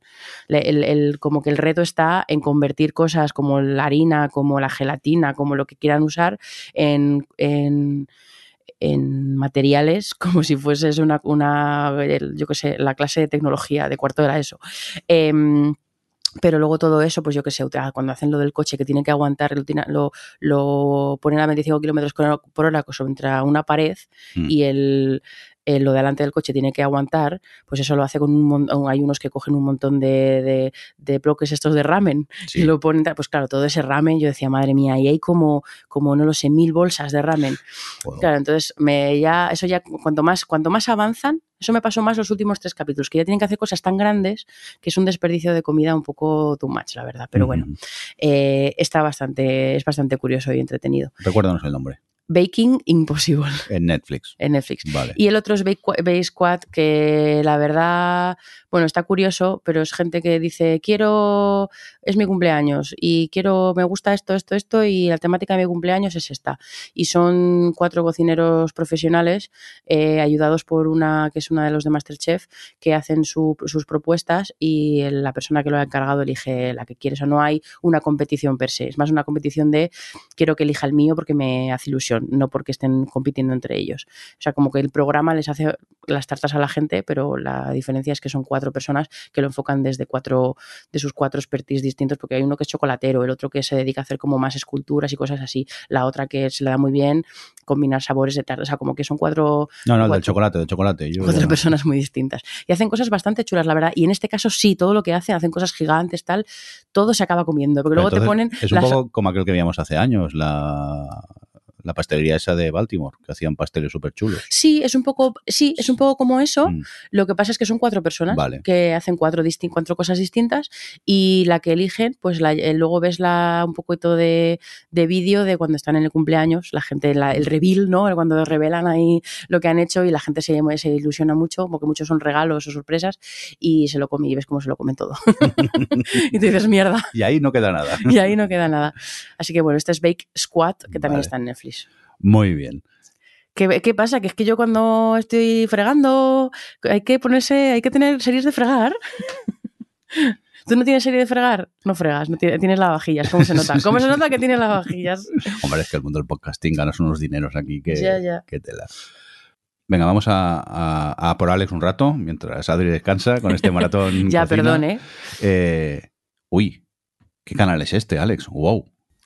WoW es el streaming de que tiene la productora del programa de RuPaul Drag Race, que Sí. se ha creado su propio streaming para que puedas ver el- realmente el programa y los cientos de, de- derivados que han, sac- han sacado a partir de él y lo puedes ver de forma legal, pagando, Ah, no recuerdo cuánto es, y además lo Wow, puedes ver subtitulado ¿qué y todo. ostras. Ah, Vamos Gracias, a hacer como Adri. si eso está Ya te llamaremos, ya te llamaremos. Adri. venga, adiós. Adiós, hasta luego. Cuéntanos, RuPaul Drag Dance, tem- ah, Drag Race. Dance, Drag Race, perdón, temporada 15. Pues básicamente lo, lo traigo aquí para comentar, pero un poco por, para quejarme. Pero para quejarme porque resulta que, bueno, las últimas, yo creo que ya 10 temporadas de RuPaul Drag Race, el formato había pasado de los 40 minutos a los 60 y la verdad que era mm, a este programa en concreto le sentaba bien porque al final es, mm, es un poco es un talent si nunca lo habéis visto RuPaul Drag Race es un talent show en el que bueno tienes empiezas tienes un mini challenge luego les ponen un, un un desafío o una prueba para ese programa en concreto, entonces tienes que tener la parte en la que la preparan, luego cómo lo hacen y luego además tienes la parte de la pasarela en la que salen con el look y luego cuando las dos que están en que las dos peores se enfrentan entre ellas en un, en un lip sync, que en un karaoke em, para decir quién se va, pues bueno, al final son muchas cosas las que suceden en el programa y los 60 minutos eh, al final les sientan bien, sobre todo como también pasa en muchos de estos programas, cuando em, también ampliaron los casting y empiezan casi 16. Entonces, a veces, pues eso, tener 60 minutos era algo que le venía bien, pues para poder ir conociendo bien a todos los concursantes y desarrollar todo. ¿Qué ha ocurrido este año? Pues parece ser que este año, en su paso a, creo que ha sido a MTV en Estados Unidos, eh, han puesto este programa junto a otro y han reducido su duración. El problema es que se nota que la duración la han reducido una vez estaban rodados los programas. Entonces, eh, te das cuenta que lo que han hecho es, porque las primeras temporadas duraban 40 minutos y funcionaban bien, pero porque estaban estructurados para durar 40 minutos. Pero aquí te das cuenta que lo que han hecho ha sido recortar 15 minutos a un programa que en sí estaba pensado para una hora. Entonces está siendo, está siendo un desastre.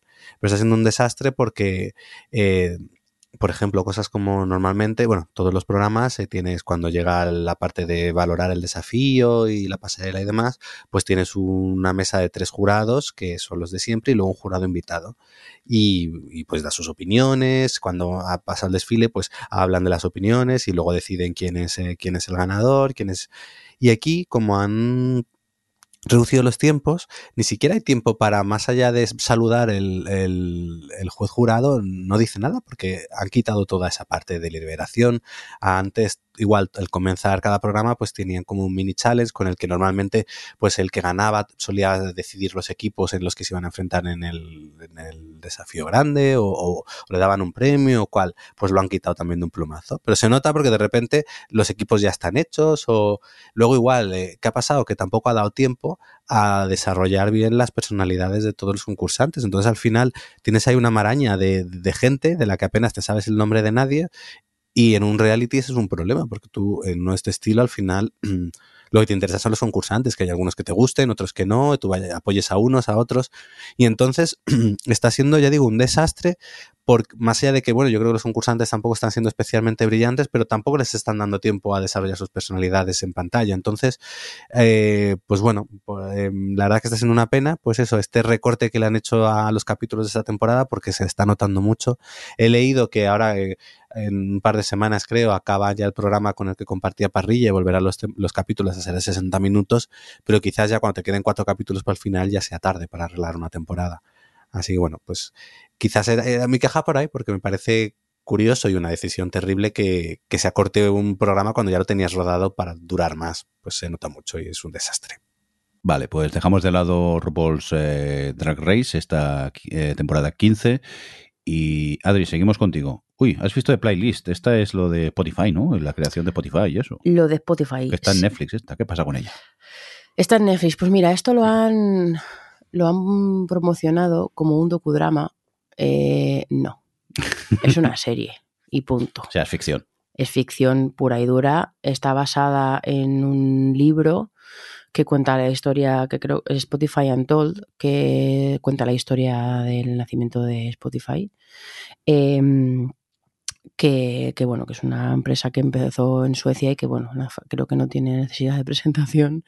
Y tiene la, la peculiaridad que cada capítulo está desde el punto de vista de una persona distinta que representa como una parte distinta de, de todo el, bueno, pues de todas las industrias o agentes o lo que sea que forman parte de, que esto saliera adelante. El primer episodio obviamente es, el, es, sobre su creador, hay mucho sobre el momento aquel de Pared Bay, del juicio a Pared Bay y todo eso y, toda la toda la polémica y la discusión social, debate que había sobre, sobre la música y las descargas de música y la música ilegal y todo eso. Em, y bueno, toda la, pelea de las discográficas con esto, que bueno, que allí en Suecia eh, demandaron a, a Pirate Bay. Y, y entonces el primer capítulo empieza con eso, hasta que ya como que el, el, prota tiene, vamos, el prota, el creador de Spotify tiene la idea y eh, decide arrancarla y lo arranca. Y luego ya pues va pasando por la abogada, por la discográfica, por los músicos, por, o sea, son, pues no sé son seis o ocho, la verdad. Yo llevo cuatro. Eh, y eso, creo que es su punto más fuerte. Sea, tiene como dos cosas, que es eso, lo de los puntos de vista, que por lo menos eh, pues tienes, creo que puedes sacar algo de todos los capítulos. Y luego que cada episodio al principio me estaba pareciendo mal, pero al final me va pareciendo mejor que cada capítulo es de su padre y de su madre. Mm. Y visualmente juegan mucho, o sea, no, no les preocupa mantener tanto una coherencia, sino que cada capítulo, al estar desde un punto de vista distinto, eh, tenga su propia personalidad. Por ejemplo, el capítulo de la abogada, al final, pues va de un lado a otro, o sea, quiero decir, es como cualquier, cualquier capítulo normal, ¿no? pero todo ocurre en los pasillos de, en unos pasillos como si fuesen los pasillos de despachos de abogados, ¿no? Y lo que pasa es que cambia mucho por la iluminación, por cómo está decorado en ese momento los despachos o el pasillo, lo que sea, incluso lo hace, o sea, como que me pareció bastante curioso. Eh, uno de ellos, que es el último que he visto, que es el del coder, que es el que hacía toda la toda la parte tecnológica de, cómo funciona Spotify y te explican a través de eso varias, varios puntos del idealismo que, que había eh, detrás en, en, varias personas que trabajaban o que empezaron con Spotify y tal. Eh, pues bueno, pues es, un, es diferente visualmente, ¿no? El mundo, el mundo a, eh, través de los ojos de un ingeniero informático, ¿no? Entonces tiene visualmente es bastante curiosa. O sea, como que, creo que son un poco los dos puntos fuertes, porque luego sí que es verdad que creo, yo la seguiré viendo solo porque creo que al final eh, acabo sacando cosillas de cada capítulo. Pero sí que me pasa dos cosas. Una, que es una serie bastante obvia en, los, en sus diálogos, en, bueno, cómo está escrita y tal, no es nada sutil con, con lo que te quiere contar de cada punto de vista y eso. A veces da un poquito de, de cringe, ¿no? Porque mm. es como ya, si ya, me, si ya, si ya me he enterado. eh, es un poquito, pues eso, es positiva y sobreexplicativa y demás. Y luego que se nota mucho de qué lado está. Y es, obviamente está del lado de Spotify. Eh, entonces, bueno, yo no soy una. Yo no yo creo que es un tema complicado. Eh, yo no soy para nada ni anti Spotify ni pro Spotify. Estoy en medio, pero sí que es verdad que utilizo Spotify tranquilamente desde hace 12 años. Eh, pero bueno, sí que es verdad que a toda la gente que se opuso en su día, y que yo decía lo mismo ¿eh? en su día, pero que eh, los trata a todos como, como viejos que no quieren hacer eh, pues formar parte del cambio, ¿no? Y que no ven el futuro y que no ven que esto, o sea, como que es muy, bueno, es muy parcial con algunas cosas en, cómo cuenta la historia. Eh, y eso, pues, no sé si a lo mejor, en, o sea, todavía, por ejemplo, me falta el capítulo de los músicos, que es, al final, a mí, yo cuando están, están ahí en plan Spotify es lo mejor y, y claro, la, no sé qué, porque la música tiene que ser libre, tal y cual, y parece que el discurso va sobre que le están quitando el, la, el negocio y, las, y el dinero a las discográficas y eso está mal, porque los derechos de autor, porque no sé qué, cuando a mí las discográficas me la sudan. A mí, o sea, lo que pasa que al final de, de, detrás de todo esto, entre unos y otros, los, los músicos son los que salen... El que menos dinero gana es el claro, músico. Claro, los músicos son los que salen perdiendo. Entonces tengo curiosidad de llegar al, al, del, al de la música, porque hay una chica que es amiga del creador de Spotify en la serie, que que entiendo que estará basado en una en un grupo real que que entiendo que será ella la protagonista de, ese capítulo y tengo bastante curiosidad. Y os contaré, os contaré si el capítulo de la, de la música, o sea, de la, de la, del artista, voy a decir mejor, que, que, que se entiende mejor, el, el capítulo del artista es un poquito bueno, pues también, igual que cada uno, cada punto de vista gira, vamos, como que tiene ese punto de vista de la persona protagonista, ¿no? Pues a ver si es verdad que aquí, porque claro, hasta ahora, el abogado, el ingeniero informático, el, o sea, todos el punto de vista era el mismo. O sea, quiero decir, el, el, el punto de vista de, del papel de Spotify en la historia de la música, vamos a decir, era el mismo hasta ahora. Quizá deberíamos investigar si Spotify está produciendo la serie. Ya, no, bueno, lo, está, lo, lo he mirado y no. En vale. principio, lo que pasa es que si está basado, al final cuando haces este tipo de series que están, que muestran a personas reales, sí. tienes que anclarte para que no te denuncien nada de eso, tienes que anclarte en algo.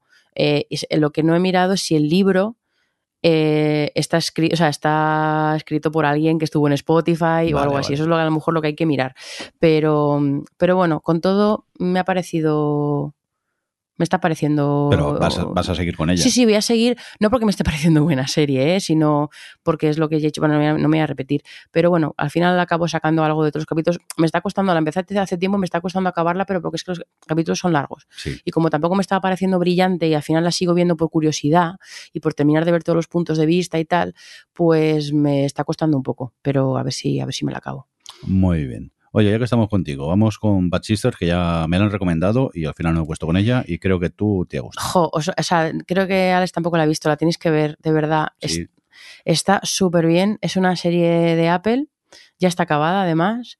Eh, y es, bueno, es una comedia negra de, pues tú empiezas, empieza la serie con un, con el, son cinco hermanas. Y empieza la serie con el funeral, bueno, con el funeral, con que está muerto uno, el marido de una de ellas. Y enseguida es obvio que se lo han cargado. Aunque todo el mundo se piensa que ha sido un accidente, se lo han cargado.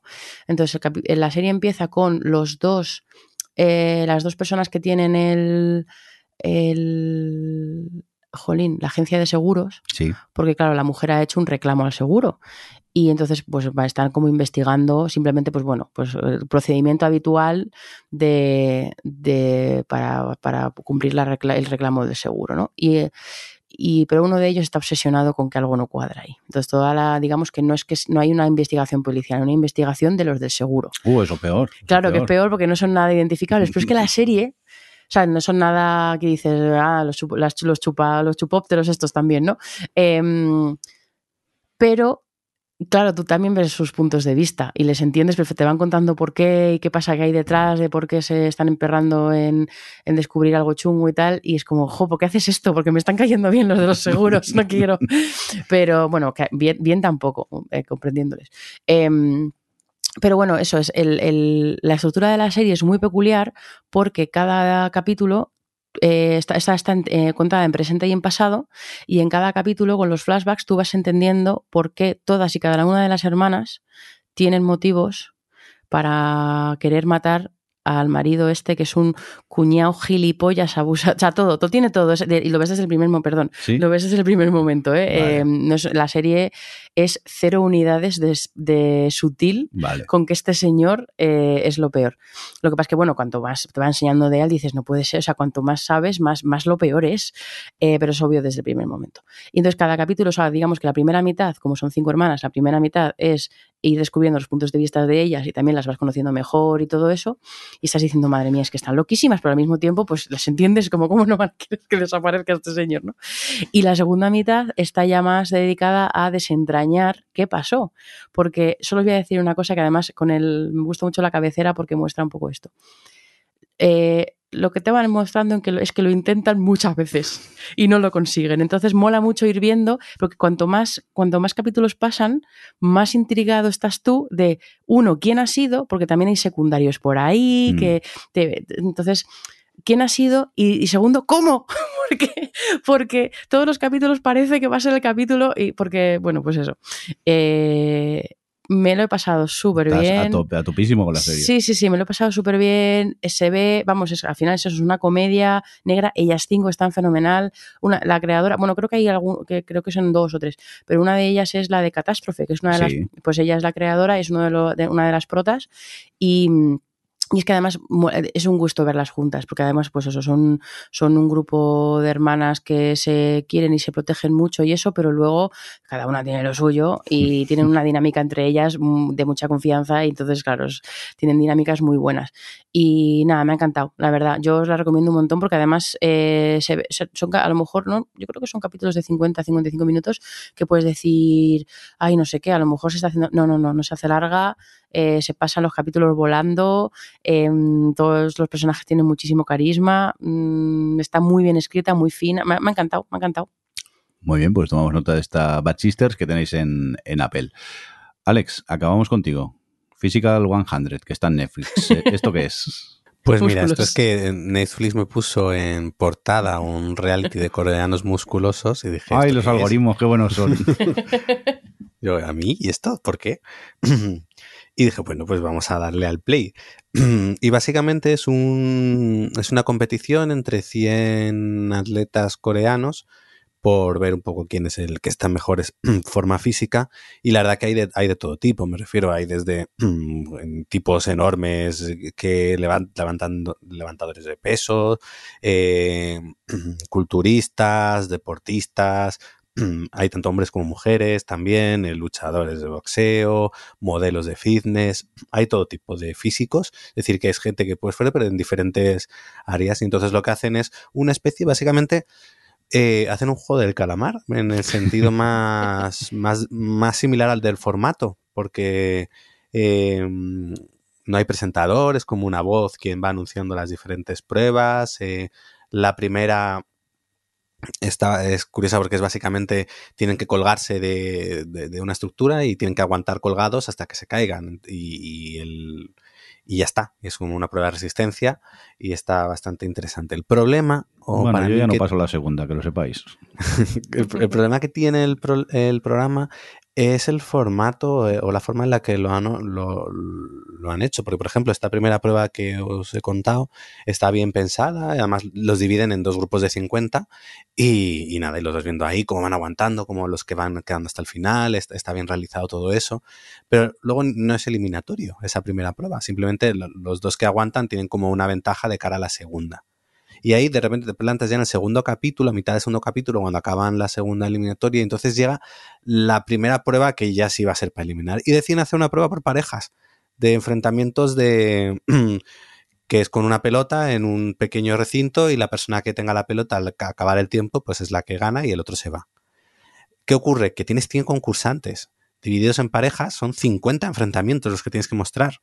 Entonces se pasan, bueno, yo es que aún, no he visto, creo que es el cuarto episodio, pero el, segundo y tercero te pasas con la misma prueba y al final creo que cuando tienes tanta gente, tienes que hacer algo más rápido para eliminar y cuando ya tengas un número un poco más manejable, pues ya puedes hacer cosas más, mm, más pues eso, más individuales para que el espectador se quede con, pues eso, con favoritos o con cosas. Y entonces lo que me ha sucedido es que me ha parecido un poco rollo. Eh, empieza bien, y, el formato está bien y visualmente está chulo y demás, pero creo que no, no han, tengo que seguir viéndolo, pero al menos creo que para el comienzo no han elegido la mejor forma de hacer las pruebas, porque eh, se, demora mucho. Al final, claro, tienes a 100 personas y los tienes que ir viendo de dos en dos enfrentarse. Eh, está bien, también es emocionante el juego ese de la pelota y tal, pero cuando ya lo ves 30 veces, pues como que, bueno, pues, pues vale. Entonces, creo que que no está mal, pero que han errado un poco en la forma de plantear al menos la, lo que es la primera prueba eliminatoria. Es que quizá podrías saltarte pruebas no interesantes, ¿no? Y hacer sí, pero es que era, claro, esa ocupa como dos capítulos. Sí, a ver, ya, ya, pero al final un reality, a ver, si me voy saltando, pues ya no lo veo. Mm, de hecho, no sé si seguiré, pero me refiero que... No, no me refiero a que te lo saltes tú, digo ellos en cuanto a realización, que a lo mejor tampoco hace falta mostrar dos episodios de la misma prueba. Claro, o a lo mejor, claro. pues lo, lo, que hacen muchos de. Un poquito de picadito así de. Claro. ¿no? Diferente. Claro, al final te centras en los siete que quieres. Mm. No, y te centras en los siete que quieres contar su historia, lo típico, mm. y el resto te los saltas, pero no, no, aquí hay algunos sí que son más rápidos, algunos enfrentamientos, pero aún así tienes muchos, es que son dos capítulos casi de, de, de eso, y desde lo mismo. Entonces, al final, como espectador, es como, a ver, yo ya en el, en el tercer capítulo tenía que estar con otra cosa, con otra prueba, y no. Entonces, mm, pero bueno, tiene, si os apetece ver cuerpos esculpidos eh, como los increíbles, pues bueno, eh, además me hace mucha gracia porque al principio, eh, eso, me gustó, eh, ellos van entrando, eh, hay como una sala y cada y han esculpido, bueno, han cogido los moldes de todos ellos, de los torsos de todos ellos, entonces están puestos todos los torsos ahí hechos como con yeso en, en puestos ahí a lo largo de toda la sala y bueno, cada uno se tiene que poner donde está el suyo. Y entonces todo, que estás casi como media hora larga viendo cómo van entrando los diferentes concursantes, se van viendo, se van comparando unos con otros, de uy, qué grande es ese, o mira, ese es conocido porque era el, ganó una medalla de oro en no sé qué tal, y está muy interesante. Y luego cuando ya los tienen a todos, pues les dicen, ahora tienes que poneros la ropa de aquí. El, el, uniforme. Claro, todos se quitan la ropa y como, perdón. Saben lo que están vendiendo. Pues es una pena que luego la cosa se quede ahí un poco poco rollo, la verdad. Vamos, que la nueva temporada de los 100, de The 100, sí, de Physical 100, ha sido un fracaso.